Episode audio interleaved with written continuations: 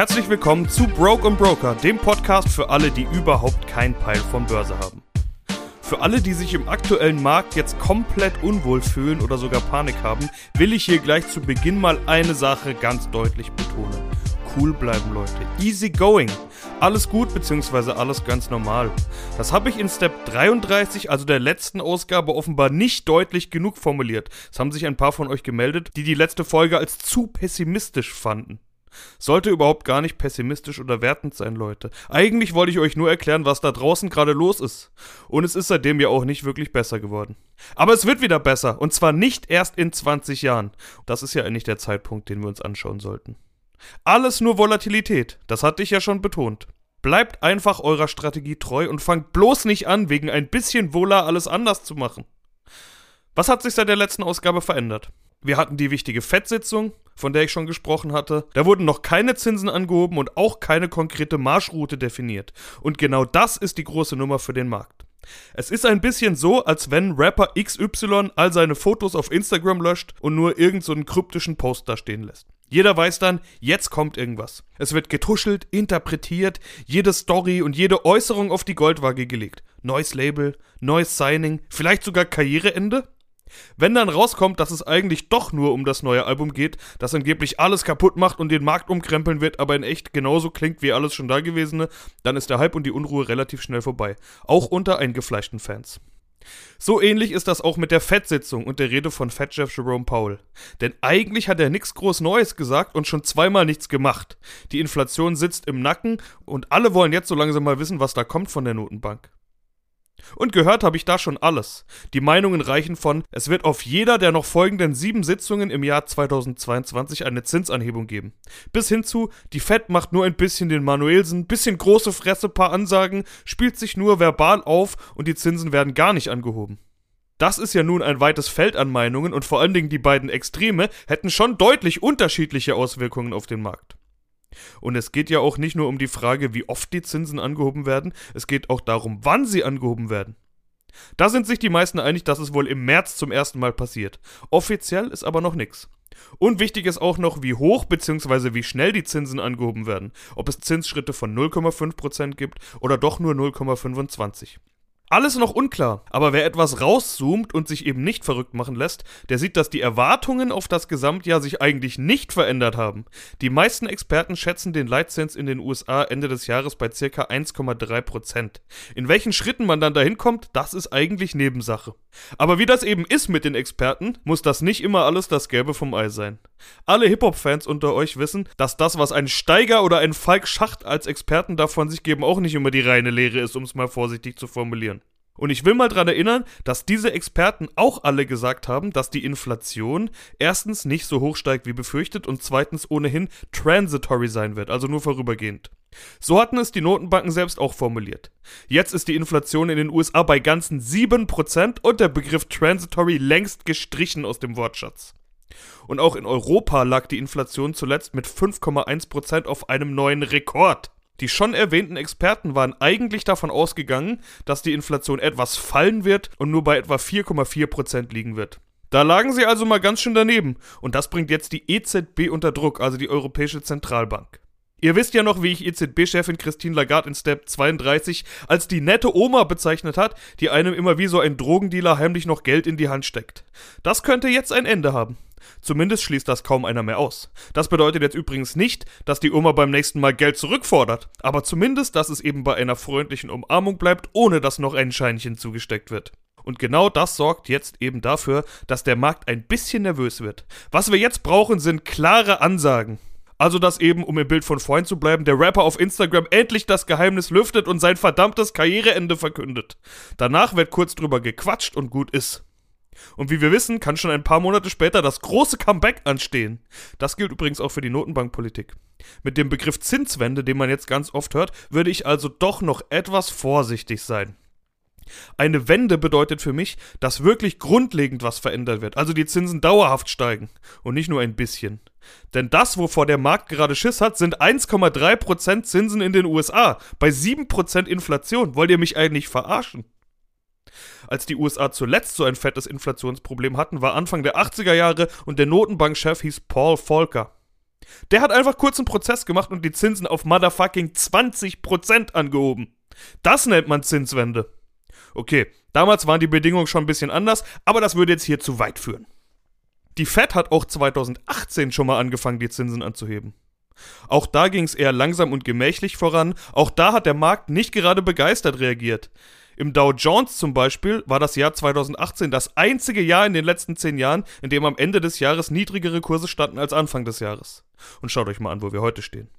Am Jahresende waren es 22.500 Punkte und heute sind wir rund 35.000. Das sind über 50% plus. Es wäre also kein Fehler gewesen, 2018 zu kaufen. Selbst am Jahreshoch 2018 mit fast 27.000 Punkten hätte man heute noch ein deutliches Plus von fast 30% gemacht. Die Fed ist ja auch wieder auf expansiven Kurs zurückgekehrt. Warum das dann passiert ist und so weiter, das ist alles nochmal eine andere Story. Aber es ist passiert. Der entscheidende Faktor ist, dass die Fed überhaupt in der Lage war, wieder expansiver zu werden, weil sie davor eben etwas weniger expansiv war und die Zinsen etwas angehoben hat.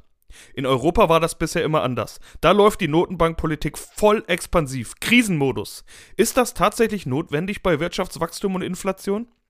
Das sind Fragen, die sich jetzt offenbar auch der Markt stellt. Und offenbar kommt er zum Schluss, dass auch von der EZB bald was kommen wird. Ich hatte letztes Mal von den Währungen gesprochen, namentlich Euro-Dollar, der für uns ja besonders relevant ist. Der Dollar war wegen der Markterwartung von steigenden Zinsen stärker geworden und das gleiche passiert eben jetzt umgekehrt mit dem Euro. Das ist der Grund, warum auch der DAX jetzt ein bisschen an Boden verliert.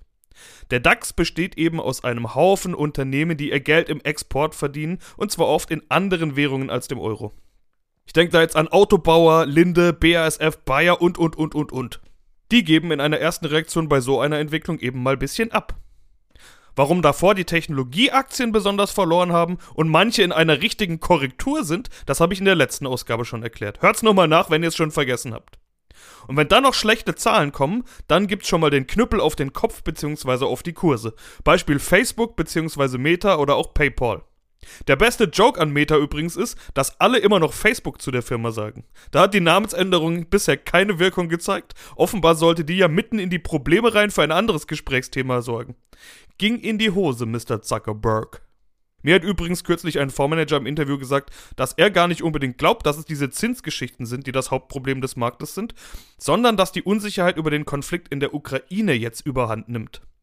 Nur muss ich sagen, dass ich eigentlich demnächst mal eine Russland-Ukraine-Folge machen wollte, um zu erklären, was genau da los ist und welche Folgen das Ganze für die Börsen haben könnte. Ich muss auch dazu sagen, dass ich einen persönlichen Bezug zu dem Thema habe, brauche ich jetzt hier nicht weiter erläutern, manche von euch wissen Bescheid. Das macht es für mich zu einem emotionalen Thema, in das ich mich wirklich schon weit reingearbeitet habe. Aber umso deeper ich digge, umso mehr wird mir klar, wie schwierig zu fassen das Ganze ist. Es gibt so viele unterschiedliche Interessen und Abhängigkeiten, Drohungen, Beleidigungen, gekränkte Ehre und vieles mehr. Ich glaube, niemand blickt da vollumfänglich durch, ganz ehrlich. Das macht es fast unmöglich, da eine halbwegs sinnvolle Ausgabe zuzutreffen. Auf Insta hatte ich mit euch drüber diskutiert und bin auf viel Verständnis gestoßen. Ich habe auch im beruflichen Umfeld noch niemanden gefunden, der wirklich Licht ins Dunkle bringen konnte. Meine Recherche geht weiter und ich versuche so viele Strömungen und Richtungen wie möglich als Informationen heranzuziehen. Ich fürchte aber, dass das alles doch ein bisschen kompliziert ist für eine normale Folge Broken Broker. Ich hatte schon mit Augenzwinkern gesagt, dass es wohl eher ein Buch werden würde oder ein eigener Podcast. Mal sehen. Bin mit meinem ADHS noch nicht am Limit. Nee, Bullshit. Mal beiseite mit dem Thema, zumal mir einige Profis sagen, dass dieses Thema nur minimal berücksichtigt wird in ihrer Strategie oder sogar ausgeblendet.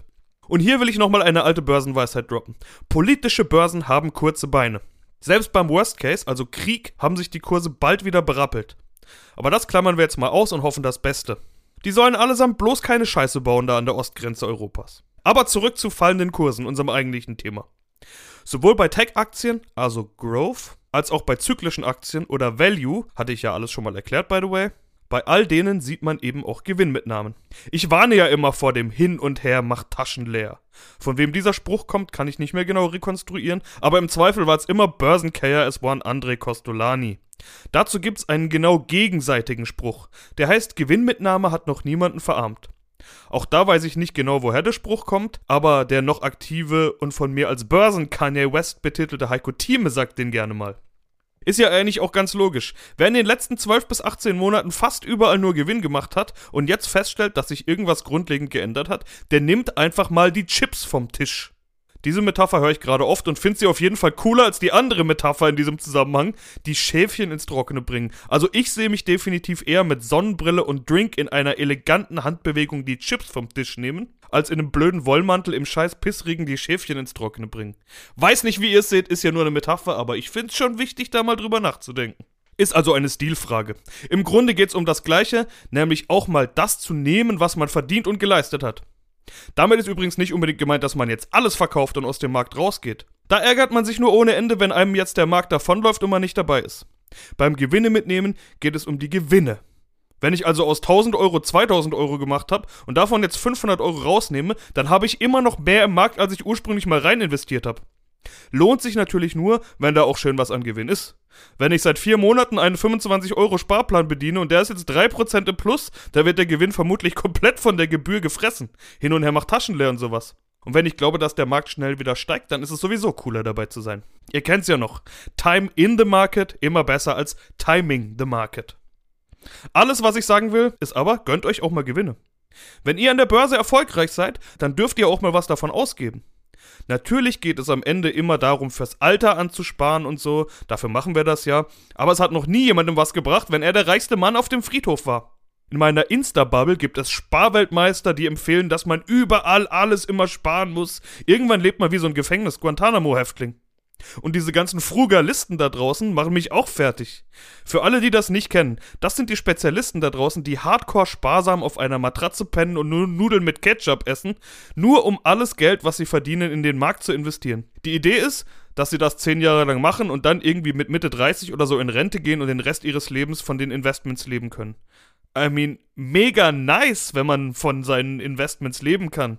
Und das ist ja auch im Alter unser Ziel. Dafür machen wir das ja. Weil ich ja safe davon ausgehe, dass wir keine Rente mehr bekommen, bis es soweit ist. Aber davor scheiße leben, um irgendwann mal normal leben zu können, irgendwie habe ich da keinen Bock drauf. Ich war lang genug Student und habe in so einer Art von Leben irgendwie meine Zeit verbracht. Und ich weiß, dass manch einer der Hörer und Hörerinnen da draußen die besten Jahre in einem Jurastudium investiert hat. Fühlt euch an der Stelle gegrüßt. Ich habe größten Respekt davor, aber wir wissen alle, dass ihr das nur getan habt, um danach eben nicht mehr so zu leben wie in den ersten Semestern. Manch einer wollte mich schon fast in diese Frugalisten-Ecke stellen, weil ich auch immer gesagt habe, man kann irgendwo noch was sparen, um dann zu investieren. Aber ich rede hier straight up davon, Altersarmut zu bekämpfen. Ja? Broke und Broker, nicht rich und richer. Darum geht's bei mir. Und davor soll gefälligst gelebt werden. Gönnt euch mal was. So ein Sparplan kann auch mal unterbrochen werden. Wenn ihr lieber in den Urlaub wollt, investiert das Geld halt nicht. Alles euer Ding, euer Game. Aber bitte fangt nicht an zu hungern, nur um jeden Cent an die Börse zu tragen. Kein Aufruf zur Verschwendung jetzt hier, nur ein Aufruf zur Gönnung. Und wenn einer von euch das Top-Investment tätigt und doch mit 40 Multimillionär sein sollte, dann hoffe ich, der denkt an mich und erinnert sich dran, ladet mal ein auf eure Yacht oder so einen Scheiß. Ich brauche Angeber-Poser-mäßige Instapics. Kleiner Spoiler vorab, in den nächsten Tagen kommt ein Poser-mäßiges Instapic. Solltet ihr nicht verpassen, schaut mal rein. Habt nämlich was zu verkünden.